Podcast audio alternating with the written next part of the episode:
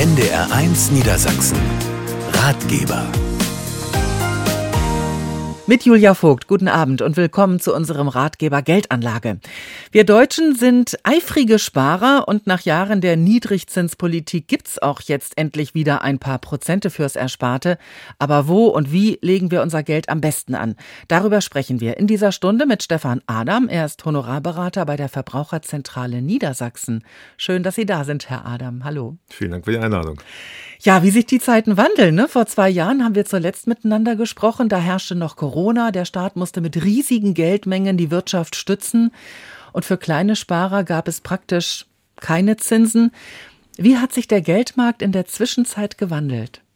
Ja, man kann wirklich auch bei der Zinslandschaft von einer Zeitenwende sprechen. Also genau wie Sie sagten, es gab lange Zeit nichts mehr. Jetzt gibt es einmal wieder Zinsen. Also Geld bringt Erträge, auch im konservativen Bereich. Und da ist das Tagesgeld das einfachste und bequemste Vehikel für den Verbraucher, Geld anzulegen. Aha, warum? Er kommt jederzeit dran. Ähm, Tagesgeld heißt tägliche Verfügbarkeit. Es gibt kein Kursrisiko, es gibt keine versteckten Kosten. Das Einzige, wo sich viele noch mit beschäftigen müssen, ist das Thema Online-Banking. Das ist wichtig, das wird auch immer wichtiger. Also von daher ganz wichtiger Punkt, keine Scheu vor Online-Banking. Versuchen Sie einfach, sich damit anzufreunden. Mhm. Sagen Sie mal eine Zahl. Was bekomme ich denn auf dem Tagesgeldkonto gerade? Wie viele Prozente? Also man muss unterscheiden, es gibt momentan Köderangebote, so nach dem Motto für drei Monate 5 Prozent und danach 0,5. Das braucht kein Mensch.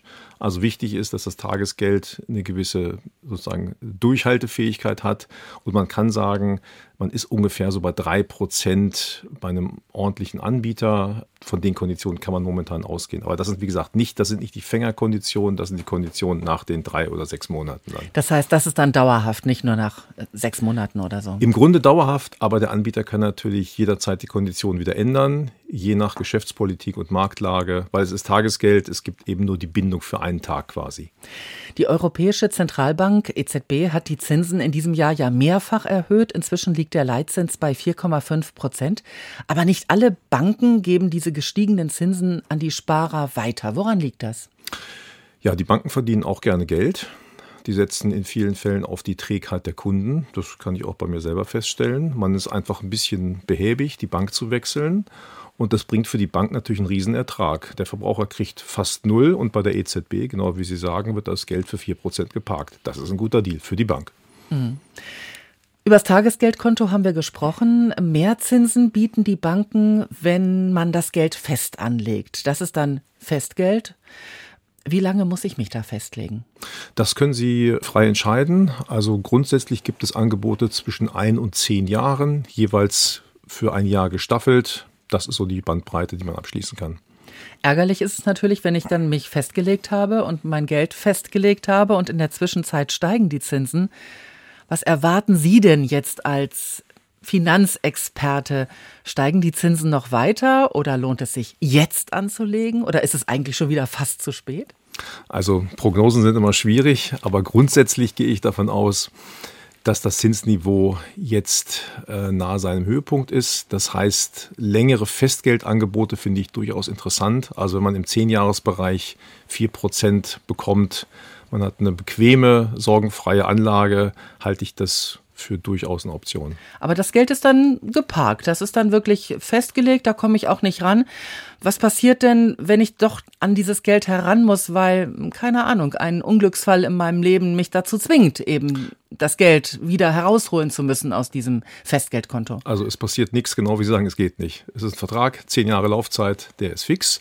Wenn ich das Risiko dort minimieren möchte, kann ich eben auch unterschiedliche Laufzeiten abschließen. Das ist oft auch so eine gute Empfehlung. Also man staffelt den Anlagebetrag über drei oder vier unterschiedliche Laufzeitbänder. Mhm. Ist es eigentlich schlau, zur eigenen Hausbank zu gehen oder lohnt sich der Vergleich mit anderen Banken? Also der Vergleich lohnt sich immer. In der Regel sind die meisten bei Filialbanken vor Ort. Ähm, die Direktbanken, die kein Filialsystem haben, sind oft um ein bis anderthalb Prozentpunkte attraktiver. Mhm. Aber ich habe natürlich auch Sorge, weil Sie ja schon diese Fängerangebote angesprochen haben, dass ich da also mit den Vertragsbedingungen der neuen Bank nicht alles überblicken kann. Also wie, wie finde ich denn ein seriöses Angebot? Also die Frage ist immer, wie seriös kann überhaupt eine Bank sein? Im einfachsten Fall ist, Sie nutzen unterschiedliche Vergleichsmöglichkeiten, Portale im Internet, Finanztest, Verbraucherzentrale, um einfach dort ein Potpourri an Meinungen und Analysen zu haben. Und dann muss man sich eben darauf verlassen, dass das funktioniert. Es gibt dort eigentlich wenig Probleme. Das meiste Problem entsteht dann bei dem Anleger. Das Online-Banking ist bei manchen ein Thema. Das ist aber wichtig, dass man sich damit eben beschäftigt. Sicheres Passwort vergeben und dann einfach mal loslegen. Man kann ja mit kleinen Beträgen anfangen. Sie können ja erstmal mit 10 Euro anfangen, das einzuzahlen und 10 Euro wieder abzuheben. Und wenn das funktioniert, ist oft das Vertrauen da. Okay. Ähm, ja, Sie werben sehr fürs Online-Banking. Warum? Online-Banking ist einfach effektiv, praktisch und kostengünstig. Die Banken fahren alle die Filialen zurück. Es wird immer weniger. Und natürlich wird es noch Bankfilialen geben, vermutlich aber nicht mehr in nächster Nähe, sodass ich mit dem Online-Banking im Grunde genommen wesentlich besser aufgestellt bin. Aber ich muss irgendwann damit anfangen, damit ich nicht sozusagen diese Scheu habe, mein Geld dort äh, online zu bewegen. Kostet es denn was, wenn ich so ein Festgeldkonto eröffnen möchte oder auch ein Tagesgeldkonto? Also die Konten sind kostenfrei. Also im Grunde genommen das, was draufsteht, also beispielsweise Festgeld, fünf Jahre, drei Prozent, ist das auch, was man bekommt. Mhm. Also wir haben darüber gesprochen, man ist da flexibel, ob man sich ein, zwei oder noch mehr Jahre festlegt beim Festgeldkonto. Bei was für Summen lohnt sich das denn? Also im niedrigen dreistelligen Bereich, vierstellig, fünfstellig? Das geht schon bei kleinen Summen los. Also manche Anbieter haben eine Mindestgröße, das sind dann vielleicht so 1000 oder 5000 Euro. Ja, das ist so die Größenordnung, ab der man loslegen kann. Wichtig ist natürlich auch die Einlagensicherung, also nicht mehr als 100.000 Euro pro Anleger und Bank, weil bis dahin greift quasi die gesetzlich vorgeschriebene Einlagensicherung. Einlagensicherung bedeutet, ähm, das Geld ist nicht weg, selbst wenn die Bank pleite geht. Genauso ist es richtig. Mhm. Aber wenn ich 150.000 Euro anlegen würde wollen auf dem Festgeldkonto, würde dann nicht schon die Bank sagen, nee, das geht nicht, nur bis 100.000, dann müssen wir zwei Verträge machen? Nee, der Bank ist das erstmal egal. Also die nimmt das Geld schon gerne an. Man sollte jetzt auch nicht panisch werden, wenn es ein Euro drüber ist, aber trotzdem wäre dann die Empfehlung, das wirklich auf zwei Banken aufzuteilen. Mhm rät Stefan Adam, Finanzberater bei der Verbraucherzentrale Niedersachsen. Er hat am Vormittag auch die Hörerinnen und Hörer von NDR1 Niedersachsen beraten und die Tipps, die wollen wir an Sie weitergeben, gleich hier im Ratgeber am Mittwoch.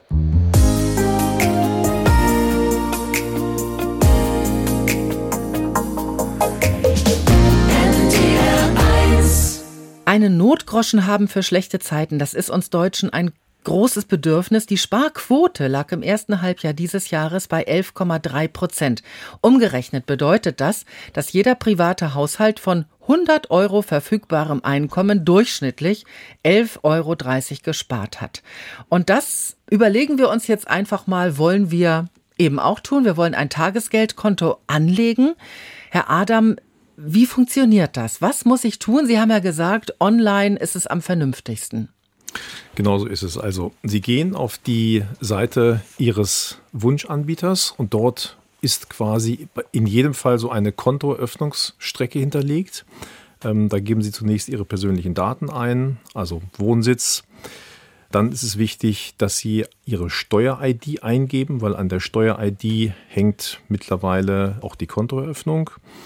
Dann wird eine Referenzkontoverbindung abgefragt, weil das Tagesgeldkonto hat quasi immer einen Ausgang und der Ausgang ist dann in der Regel Ihr Konto bei der Hausbank. Das Girokonto, ne? Das Girokonto, genau. Dann wird der Online-Antrag sozusagen an den Anbieter geschickt. Wichtig ist, im nächsten Schritt erfolgt die sogenannte Legitimationsprüfung. Das heißt, der Anbieter prüft, ob Sie wirklich derjenige Mensch sind, der hier seine Daten eingegeben hat. Und da gibt es zwei Wege. Ähm, das, was momentan am häufigsten genutzt wird, ist ein Video-Ident-Verfahren. Das heißt, die Online-Bank nutzt einen Dienstleister, der die Legitimation durchführt. Dann gibt es einen Videochat mit Ihnen und ihrem Ausweis oder Pass.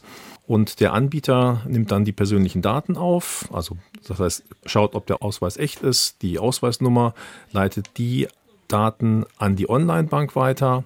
Und dort wird dann die Kontofreigabe erstellt und danach bekommen Sie dann per Briefpost die Kontobestätigung und Ihr Konto ist eröffnet. Und dann kann ich also online auf dieses Konto ähm, immer rein draufschauen, was da drauf ist. Wie überweise ich dann von meinem Girokonto Geld darauf? Ist das eine ganz normale Überweisung oder wie läuft das dann? Ist eine ganz normale Überweisung, ist also auch eine ganz einfache IBAN also eine Kontonummer, auf die Sie Geld überweisen können und der Rückweg geht dann quasi immer nur auf das Referenzkonto, also auf Ihr Girokonto. Und wenn mein Online-Konto eine App hat, dann kann ich das theoretisch auch am Handy machen. Sie können das theoretisch auch am Handy machen.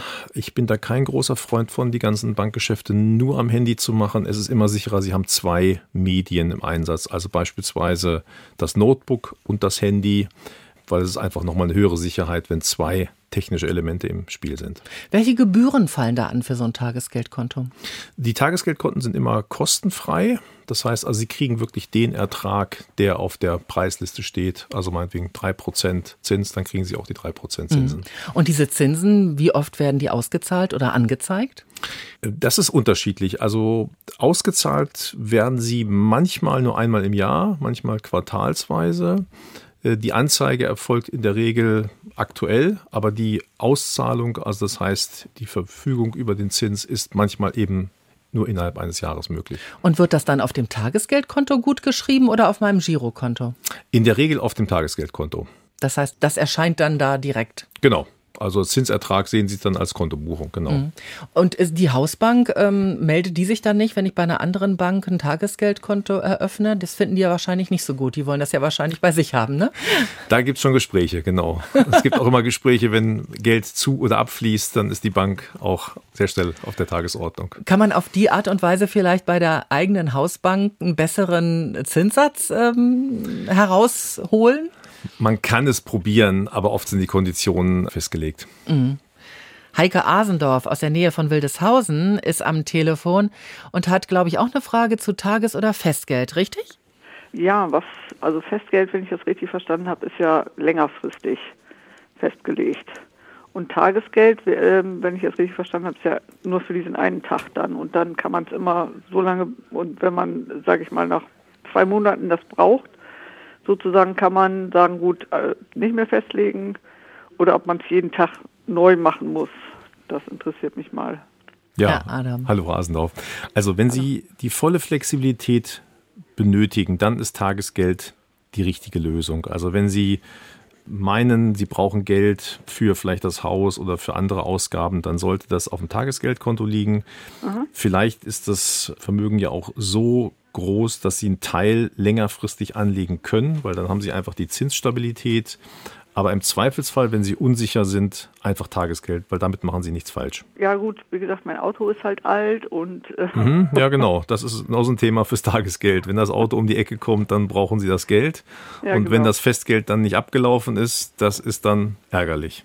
Genau. Ja. Mhm. Ja, und na gut, Festgeld ist ja auch, im Moment sind die Zinsen bei 4 Prozent. Ich bin ja schon, wie gesagt, einen Tag älter. Ich weiß, dass früher, weil ich da auch schon mal, aber da habe ich jetzt länger Zeit nichts gemacht, weil ähm, ja das Geld nicht so da war. Im Moment, wie gesagt, weil ich eben mm, weiß, dass das Auto habe ich ein bisschen gespart. Deswegen ist äh, ein bisschen Geld auf dem Konto mhm. und die Zinsen waren ja schon mal höher. Also das heißt, man hat für auch für festgelegtes Geld vor keine Ahnung, wie lange es jetzt her ist, auch schon mal äh, mehr wie 4 Prozent gekriegt, sag mhm, ich mal. Das stimmt, genau. Mhm.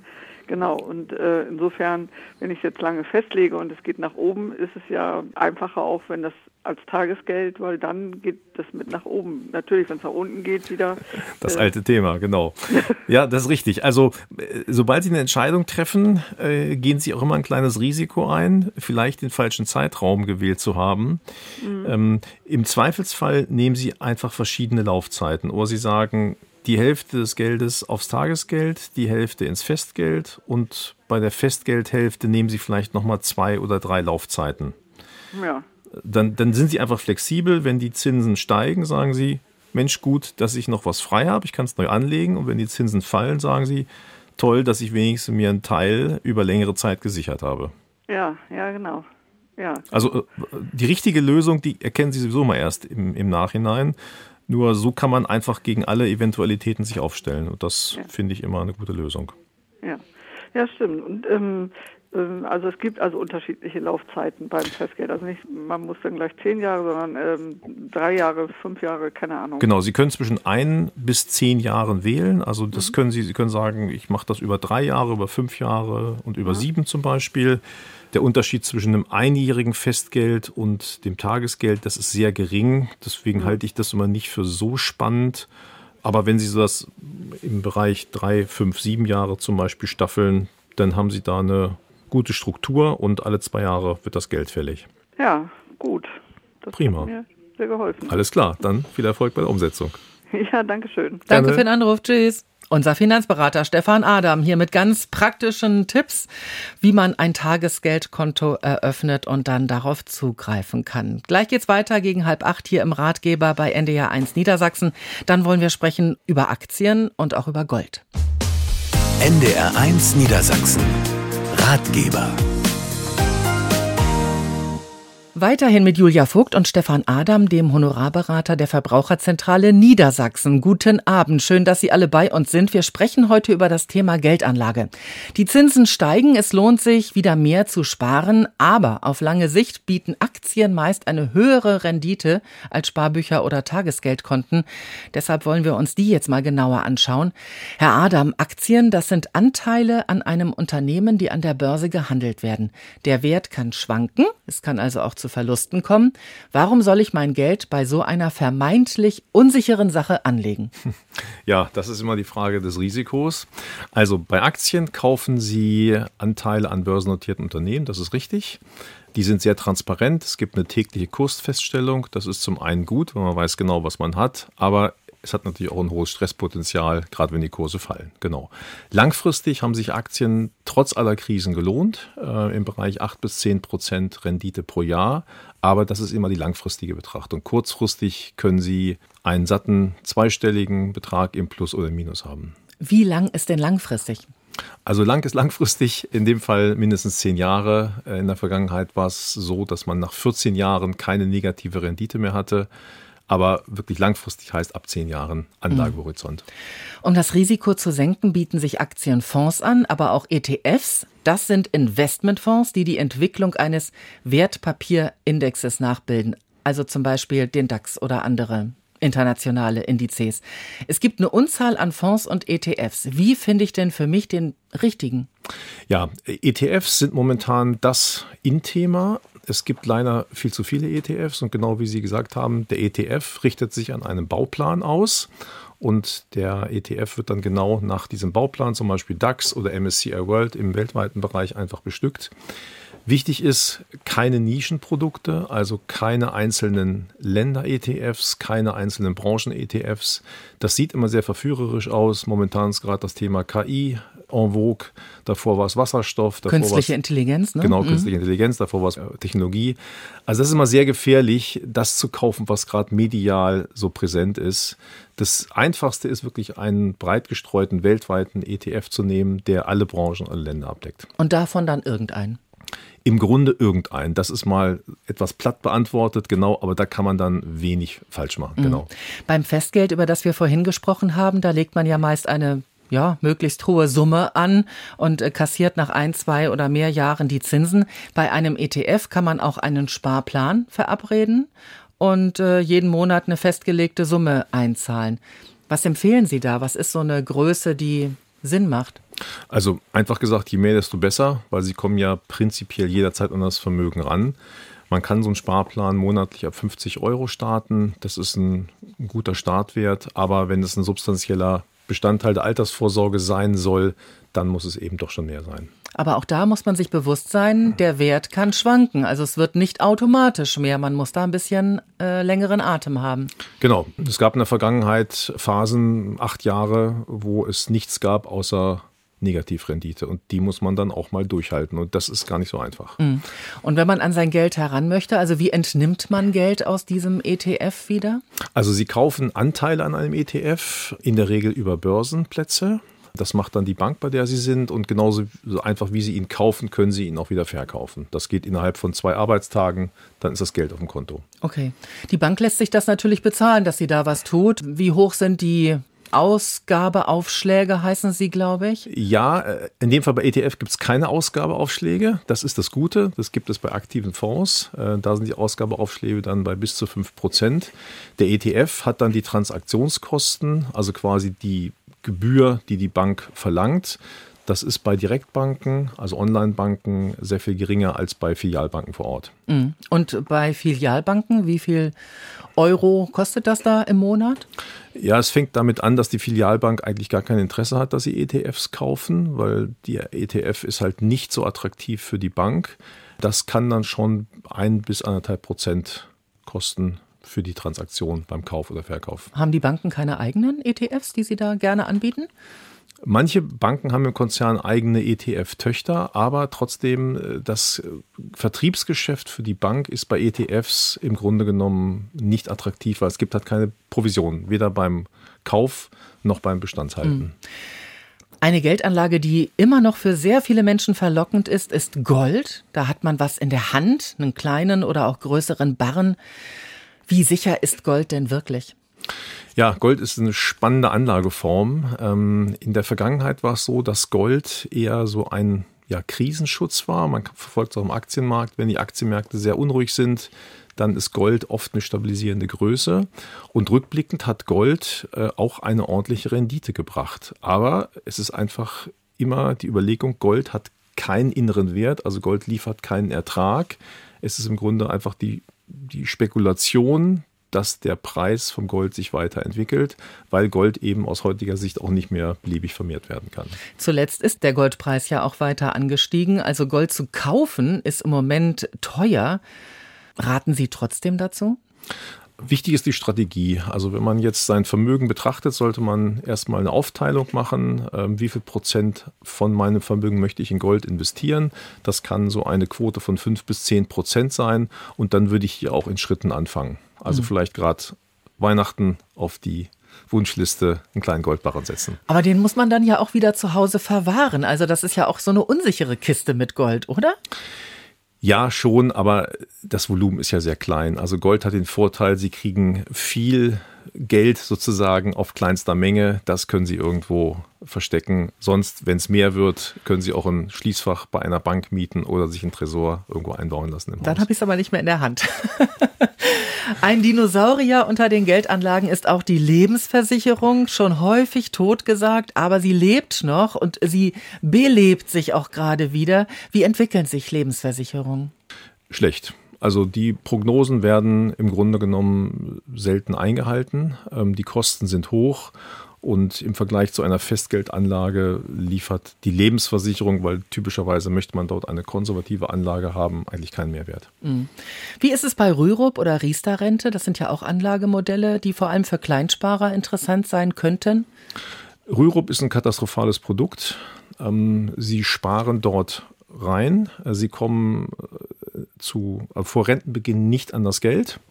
Und oft ist bei Rentenbeginn der Rentenfaktor, also die Höhe der Rente, nicht festgelegt. Das heißt, sie kaufen im Prinzip eine Blackbox, bei der sie gar nicht wissen, was am Ende rauskommt. Mhm. Und Riester? Äh, Riester ist ein Produkt mit vielen Nachteilen. Äh, Riester ist interessant für Menschen, die wenig Einkommen haben und viele Kinder. Dafür ist es gut. Da kann man auch sagen, egal wie schlecht der Vertrag ist, es macht einfach Sinn aufgrund der Förderquote, trifft leider auf die wenigsten Menschen zu, sodass man sagen muss, für 80 Prozent der Menschen ist Riester leider keine gute Wahl. Grundsätzlich habe ich den Tipp gelesen, man sollte nicht alle Eier in einen Korb legen, also einen Teil des Geldes kurzfristig anlegen, einen Teil für längere Zeit und einen Teil in Aktien oder ETFs. Puh, das ist aber anstrengend, ne? wenn man sein Geld so verstreut hat man muss es ja auch noch im Blick behalten. Das stimmt. Wenn Sie es irgendwann zu stark gestreut haben, wissen Sie gar nicht mehr, wo es liegt. Aber trotzdem, die Aufteilung des Vermögens ist die wichtigste Entscheidung, die Sie treffen. Es ist also weniger wichtig, welchen ETF Sie genau kaufen, sondern viel wichtiger ist die Frage, welche Aktienquote an Ihrem Vermögen wollen Sie haben oder welche Goldquote. Und das ist wirklich die zentrale Fragestellung. Können Sie da mal so Pi mal Daumen sagen, was Sie empfehlen würden für Otto Normalverbraucher? Ja, ähm, für Otto Normalverbraucher, es gibt eine schöne Faustformel. Also wenn man jetzt sozusagen sozusagen einen beliebigen Menschen nimmt und der sich fragt, wie hoch sollte meine Aktienquote sein, ist oft ein guter Ratgeber 100% minus Alter gleich Aktienquote. Das heißt also, wenn ich 50 bin, 100 Prozent minus 50, 50 Prozent Aktienquote. Je älter ich bin, desto geringer sollte die Aktienquote sein, weil natürlich auch das Lebensende näher rückt und der Anlagehorizont ist nicht mehr beliebig lang. Wenn ich aber jetzt 20 bin, dann kann ich schon Gas geben, dann sollte ich beispielsweise 80 Prozent Aktienquote an meinem Vermögen haben. Also, wenn wir unser Erspartes vermehren möchten, wir kommen nicht umhin, uns mit Geldanlagen zu beschäftigen. Unsere Hörerinnen und Hörer hatten dazu am Vormittag auch Fragen an den Finanzberater Stefan Adam. Und da hören wir gleich nochmal in ein paar Gespräche rein, hier bei NDR 1 Niedersachsen.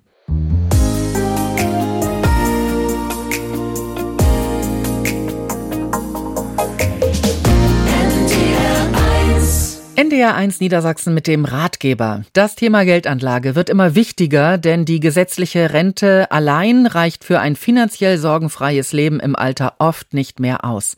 Das wissen auch unsere Hörerinnen und Hörer. Sie beschäftigen sich mit dem Thema und haben heute Vormittag mit Stefan Adam, dem Honorarberater der Verbraucherzentrale Niedersachsen, gesprochen. Wir haben eine anonyme Anruferin äh, am Telefon und äh, sie möchte ein paar tausend Euro anlegen, weiß aber noch nicht, wenn ich es richtig verstanden habe, ob fest und wie viel und wie lange. Habe ich Sie da richtig verstanden? Ja, richtig, richtig. Mhm. Wenn man in einem etwas gesetzteren oder höheren Alter noch was festlegt, wenn diese Summe, die man festlegt, sagen wir mal X, und zwischenzeitlich, man legt es ja fest auf fünf Jahre oder vier Jahre, um ein paar Zinsen mehr zu kriegen, dann ist es ja so, es kann ja zwischenzeitlich immer was passieren, mhm. sprich Todesfall und dass man die Familie verlässt, wird dann dieses Geld, dieses angelegte Geld sofort frei? In der Regel nicht. Also wenn Sie Festgeld abschließen über fünf Jahre, dann ist das ein Vertrag, den Sie geschlossen haben. Es kann sein, dass der Anbieter kulant ist und den Vertrag dann vorzeitig mit beendet. Todes, aber das müsste ja in der Klausel sein. Da müsste ja mit Todesfall äh, fällig, ne? Äh, genau, es kann sein, dass es in den Geschäftsbedingungen steht. In der Regel steht das aber nicht drin. Also ja. oft ist es dann wirklich eine Kulanzleistung. Ja, und wenn Sie unsicher sind, dann würde ich einen Teil dann lieber aufs Tagesgeldkonto legen ja. oder gar kein Festgeld abschließen, weil das ist immer die schwierige Fragestellung. Äh, Tagesgeldkonten sind ja auch verhandelbar, ne? Sie können es probieren, aber in der Regel nicht. Also die Regel nicht. Banken das haben in der also, Regel ihre ja. festen Konditionen. Jetzt habe ich ja auch gehört, dass man einen Teil vielleicht aktienmäßig macht mhm. und ein Teil in Goldanlage, was gar nicht so schlecht wäre. Aber mit Gold wird da auch viel gehandelt. Ist das dann auch so eine, wie meinetwegen mit der Aktie, dass du sagst, oh, heute Heute ist es sehr günstig. Ich meine, der Goldpreis ist ja wahrscheinlich sehr hoch zurzeit, ne? Also ist immer die Frage, wann ist der richtige Zeitpunkt? Und die Frage kann man sich nie wirklich aktuell beantworten. Ja. Äh, Gold kaufen Sie ja dann in der Regel physisch und Gold ja. schwankt auch. Also wenn Sie sich den Goldpreis anschauen, dann sieht der Aktien ähnlich aus von den Wertschwankungen. Aber ja. der langfristige Trend war bislang positiv. Von daher ist es auch eine Überlegung, wenn man Aktien hat, äh, sich einen Teil in Gold anzulegen, ja. weil Gold oft eine gegenläufige Bewegung zum Aktienmarkt hat. Ne? Ja. Und das stabilisiert naja, eben ja, die gesamten wenn, Anlagen. Im Falle eines Todes hätte man ja gar keine Schwierigkeiten, ne? Würde man das abstoßen und, und verkaufen und Feierabend, ne? Genau, also genauso wie, wie Aktien. Wie Aktien, Die genau. haben natürlich einen langfristigen Planungshorizont, sie können sie aber jederzeit verkaufen und Gold ja. können sie auch jederzeit verkaufen. Da ja. kann eben die Echtheit auch sehr einfach geprüft werden und das wird man dann auch los, genau. Ja. Wenn man jetzt Goldschmuck, den keiner trägt, weder, weder ich, der Inhaber oder. Besitzer oder die Kinder, wäre das ratsam, Gold, also richtig verarbeiteten Goldschmuck, zu verkaufen? Also wenn da kein emotionaler Wert dran hängt, dann wird ja der Goldschmuck auf den Goldanteil reduziert. Ja. Ähm, genauso kann man es auch bei, bei anderen Goldgegenständen sehen. Ja. Den kann man dann zu äh, sogenannten Scheideanstalten senden äh, ja. und die sozusagen schmelzen das ein und sie kriegen dann den Gegenwert des Edelmetalls. Ja, ja, das ist eine gute Überlegung. Das ist aber sehr viel weniger als was der Goldschmuck mal gekostet hat, weil natürlich man beim Kauf von Schmuck immer den Juwelier äh, mitbezahlt und zwar zum größten Teil. Also da darf man sich keine Illusionen hingeben eben eine Goldkette, die ja. wirklich sehr fein gearbeitet ist und mal viel Geld gekostet hat, muss man sich überlegen, ob man die nur zum Goldwert ja, verkauft. Das, das, könnte sogar günstiger sein, wenn man es im Antiquitätengeschäft oder sowas äh, ja, probiert. Genau. Ne? Naja, man könnte ja vorher mal schätzen lassen oder dass man sagt, den Wert wird das haben. Emotional ist jedes Stück, ich sage mal ganz locker, für die Geburt jeden Kindes habe ich immer ein schönes Schmuckstück gekriegt. Mhm. Und diese Schmuckstücke liegen auf Halde. Das heißt, die liegen da, ne? Und äh, kosten nichts, geben nichts und ja. Aber vielleicht freuen sich ihre, ihre Kinder darüber, wenn ja, jeder, wenn jeder das Gold. Schmuckstück bekommt. Die tragen vielleicht, vielleicht muss ich auf meine Enkelkinder weitergehen und muss sagen, hallo, wie sieht's aus? Wollte Omas Golduhr tragen? Aber wenn das Jungs sind, die aber vielleicht ist es ja auch ein schöner Gedanke, das schon zu Lebzeiten weiterzugeben. Dann sehen ja, Sie sowieso. noch, dass ja, sich die Kinder darüber freuen. Ne? Das stimmt. Gut. Also äh, ich hab, weiß erstmal das Wichtigste, dass nichts nach Tod sofort, also außer dass man den Tod hergibt, wird nichts anderes frei. Ne? das stimmt, genau. Der Tod kostet das Leben, ne? So ist es. Und der kostet Geld. Vielen Dank. Okay, ja, alles gerne. Gute für Sie. Tschüss. Tschüss. Ewald Lenz aus der Nähe von Aurich ist am Telefon. Wir sprechen jetzt miteinander über Investmentfonds. Ja. Was ist da Ihre Frage? Ich habe da einen gewissen Betrag drauf und äh, würde gerne wissen, ob es vielleicht besser wäre, das runterzunehmen und das in Gold zu investieren. Hm. Hallo Herr Lenz, Stefan Adam hier. Ja, das ist eine spannende Frage, die ich so aus der Ferne gar nicht beantworten kann. Die erste Frage, die Sie für sich beantworten müssen, in was für ein Produkt haben Sie investiert? Ist es ein reiner Aktienfonds? Ist es ein Mischfonds? Also Mischfonds heißt Aktien und Anleihen zusammen. Das ist in der Regel kein gutes Paket, weil oft die Kosten sehr hoch sind. Das heißt, dann würde ich das Produkt schon mal in Frage stellen. Aber wenn es ein reiner Aktienfonds ist, der vielleicht auch noch eine annehmbare Kostenstruktur hat, dann ist die Überlegung gar nicht so einfach, weil Aktien haben langfristig eben eine ordentliche Rendite. Das Einzige, was Sie machen können, dass Sie überlegen, wenn Sie jetzt eine Summe X in Aktien haben, dass Sie sagen, ich möchte bewusst einen Teil in Gold investieren, zum Beispiel 10 Prozent, dann ist es quasi Ihre strategische Überlegung und dann macht es in jedem Fall Sinn, das zu tun. Okay, ja. Also ich denke mal, das ist eine reine äh, Aktienfonds so. Okay, und dann würden Sie quasi, wenn Sie jetzt einen Teil verkaufen, dann würden Sie im Grunde genommen Ihr gesamtes Anlageportfolio noch breiter aufstellen, indem Sie eine weitere Anlageform, zum Beispiel Gold, mit aufnehmen. Ja. Das wäre also eine schlüssige Überlegung, genau. Alles klar, okay. Dann haben wir Ihnen schon hier helfen können. Da haben Sie mir dann schon helfen können. Ich bedanke mich recht herzlich. Sehr Prima. gerne. Tschüss. Tschüss. Okay, ciao. Wolfgang Klein aus Osnabrück ist am Telefon und möchte Geld anlegen, Herr Lein? Richtig. Mhm. Wo denn? Ja, das möchte ich ganz gerne von Ihnen wissen, wo, Aha, es, okay. halt, halt am profitabelsten ist. Dann geht es jetzt bei Herrn Adam okay. weiter. Hallo Herr Lein. Ähm, was soll das Geld denn für Sie tun? Ich frage einfach mal so ganz einfach. Das soll sich natürlich ein bisschen vermehren und dazu beitragen, dass ich in einigen Jahren noch ein bisschen mehr habe als jetzt. Gut, jetzt vermehren gibt es unterschiedliche Möglichkeiten äh, mit Risiko. Also sind Sie bereit, Kursschwankungen in Kauf zu nehmen, um dafür eine höhere Rendite einzufahren? Oder sagen Sie, Risiko geh weg, ich will es sicher und planbar haben? Hm, das ist so eine Gewissensfrage. Ja. So ein Mischling zwischen beiden wäre eigentlich ganz richtig. Das ist nicht verkehrt. Also das heißt, Sie haben jetzt die Summe X und Sie würden sagen, die Hälfte, dafür bin ich bereit, ins Risiko zu gehen. Also Risiko heißt jetzt nicht zocken, aber heißt beispielsweise Aktienmarkt, ja. Aktien-ETFs, also weltweit ja. gestreut. Ja. Das könnte ein Teil sein. Und der andere Teil kann sich in Tages- und Festgeld aufteilen. Also Tagesgeld, damit sie kurzfristig liquide sind wenn die nächste Waschmaschine kaputt ist, das Auto hat ein Problem und Festgeld, dann legen Sie das Geld für einen bestimmten Zeitraum fest, haben sich den Zins gesichert und haben da eine stabile Basis. Das könnte jetzt mal in Kürze das Konzept sein. Das ist natürlich richtig. Also ich brauche mindestens, na, also ich würde sagen, ich brauche mindestens 15.000 zur ständigen Verführung und dann, na, so, so 40 bis 50.000 so ein bisschen in Risikopapieren, aber Festgeld für drei oder vier Jahre, das ist mir zu viel. Ich hätte das, wenn, dann müsste es also ein bisschen aktienkursfristiger sein. Das wäre mir schon lieber.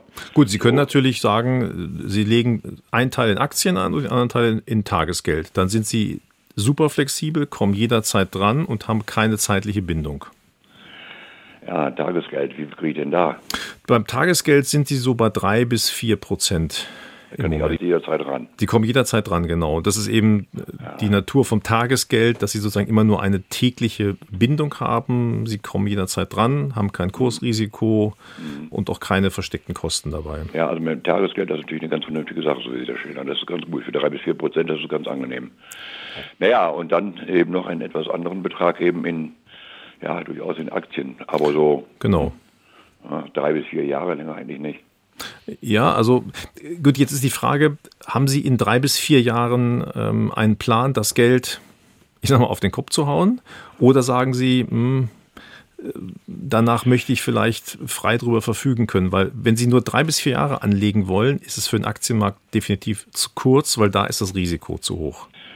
Dann hat es eigentlich wenig Sinn. Da ich mich in einem etwas fortgeschrittenen Alter befinde, hat das keinen Zweck. Ich weiß ja gar nicht, wie lange ich noch auf dieser Welt lebe.